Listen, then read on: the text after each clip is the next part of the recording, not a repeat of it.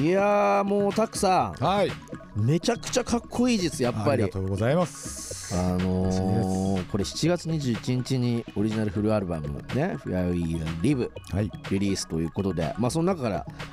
1曲まずお送らせていただきましたが、あのーフューチャリングボーカルになんとマイケル金子さんそうなんですよねえでプロデューサーには慎吾鈴木さんオリガンプロダクションズはい迎えられているということですけれども、なかなかこの2人を迎えてはいねえシングルカットじゃないのって思っちゃいますけど ですよねうんこんなアルバム先先に撮るやんけって 俺何回も調べちゃったもんあ本当ですか楽 曲良すぎて、 ありがとうございます。本当そうですよね。このせあのマイケル金子さん、えっと慎吾鈴木さん、それにスカイハイが歌唱するっていう。これで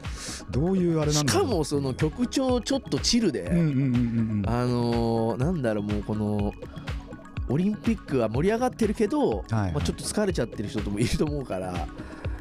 こうすごいすっとこうゆったりこの後しようかなとか、はいねまあ、ちょっと台風が来るよとかもありますけれども、あそうですねなんかこうちょうどぴったりのサマーアンセムなんじゃないかなと思いましたけれど、なんかその何ていうんですか制作過程でなんか裏話とかあったりしてこんなとここだわったとかあったらぜひ教えてください。うん。そうですね。えっと特にこの曲はですね、あのまああのアルバムは全10曲で。えー収録されてるんですけどもそのうん中で制作する段階であの仮タイトルみたいなのいろいろ決めててさっきあのおっしゃっていただいたようにあのこうチルい曲をが欲しいねという話になって、はいはいでそれであだったらじゃあ、えっと、折り紙チームからマイケル金子さんにあの歌唱をお願いしたいなっていうふうになってへーでそれで、えっと、金子さんと一緒に組んでトラックメイクでこういうあのチルな感じのやつを得意な人誰がいいかなと思ってうんうん慎吾鈴木さんにこうお声掛けをしてこちらからこうキャスティングをあの提示させていただいたような感じなんですすね。ごいですね、はいもう本当にザ・スーパーフライヤーズのメンバーじゃないかと思うこのクオリティの高さ ですよいやメンバー待ってますよ、いやいやメンバー入り待本当にってますこうまさかこの曲だけのためというわけじゃないですこの曲のプロデューサーとシンガーにゲストで入られてるとは思えない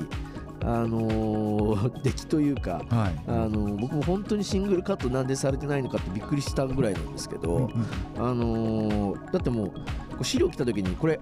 CD とかアルバムはもう出てるんですかって聞いちゃいましたからあー嬉しいですうね。んありがとうございます。ぐらいね通して聞くと皆さんね今日もたくさんかけさせていただきますけれどもこの後も、あのぜひ聞いてもらいたいなと思ってますがさあせっかくなのでねザ・スーパーフライヤーズのたくさんの人となりも聞いていきたいなと思いますけれども、もう絶対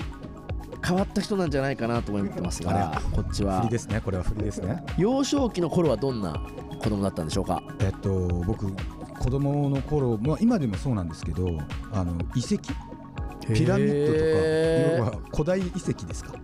あのタンカーメンスタンカーメンだ。あえっと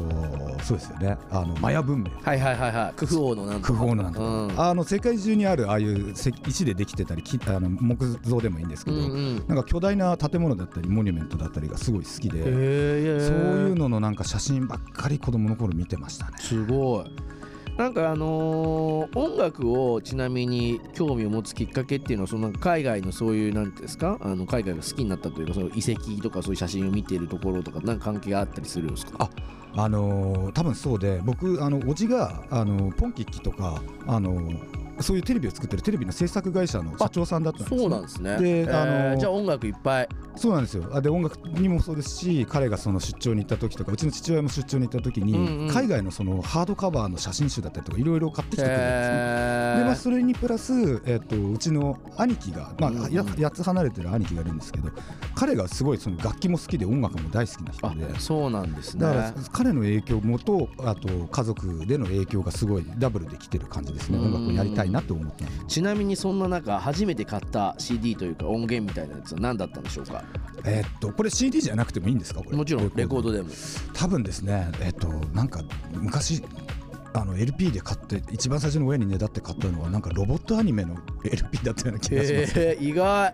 あ、テレビの影響ですかそうですそうですそうです完全にもうオープニングテーマが100回聞きたいなってうんうんうんうんうんいう擦り切れるまで聞きたいなっていうただそれだけだったんですけどあのーまあ今はもちろんギター一本でやられてると思うんですけれども、そのギターを始めたきっかけというのはいつ頃からというかどういうことをきっかけで前にさっきお兄さんのはいはい影響とも聞きましたけれども、そうなんですねうちの兄もですねギターをあのいっぱい買って、あのー今別にそのプロフェッショナルでやってる人間ではないんですけど非常に音楽に詳しくて、へえで現代音楽からジャズからロックから、あのージャズからもう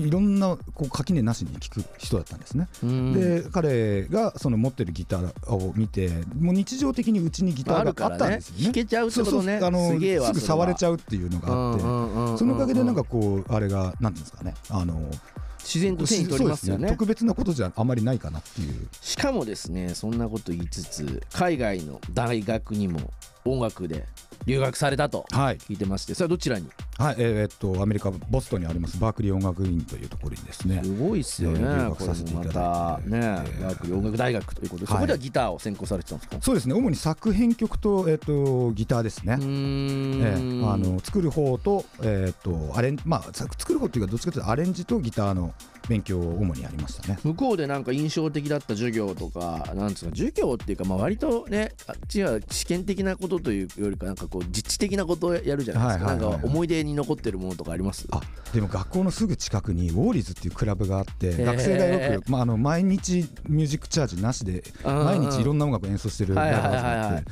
でそこで僕が多分日本人で最初で火曜日のファンクナイトに推薦されて当然めっちゃ周りはすごい黒っすね人の人ばっかだったんですけうどんでその時のメンバーが今ザ・ルーツでバンベース弾いてるマーク・ケリーがいたりとかへえもうとにかく今あのみんな出世されてめちゃすごい すごいそこは楽しかったですねうん4時間ほぼぶっ通しで弾きと弾きっぱなしで。へ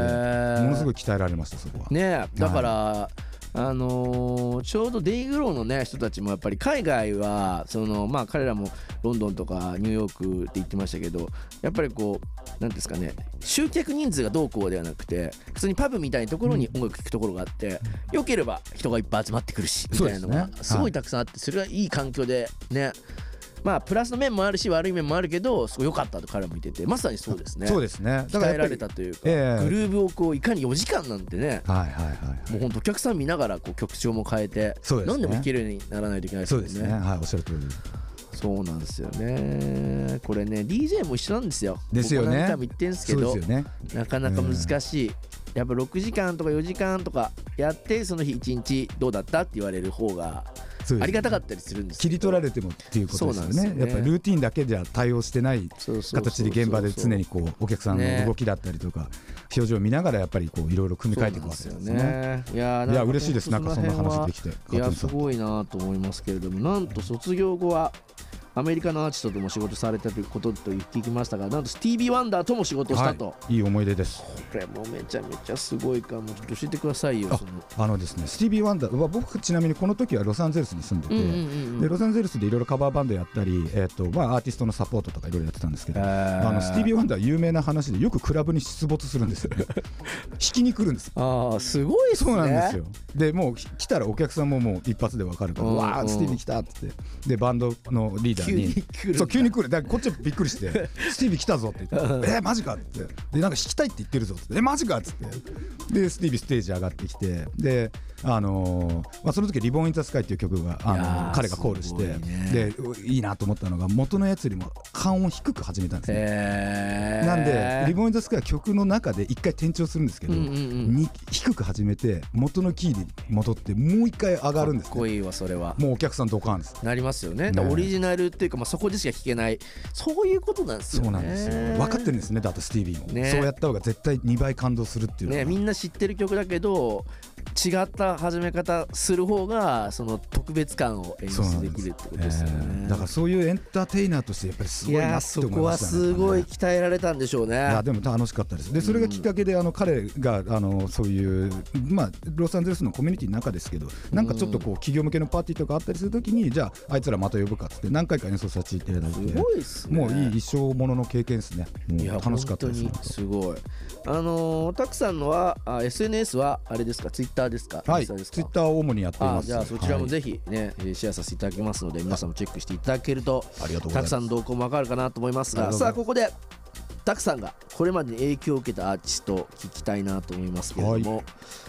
一体どんなアーティストから影響を受けたんでしょうかえっとですね今日は、えっとスイングアウトシスターさんをですねいやー選ばさせていただきました大好きだわじゃあそうもなんうです曲を聴いてからまたちょっとその話してみましょうお願いします、はいじゃあ曲紹介お願いしますはいスイングアウトシスターでブレイクアウト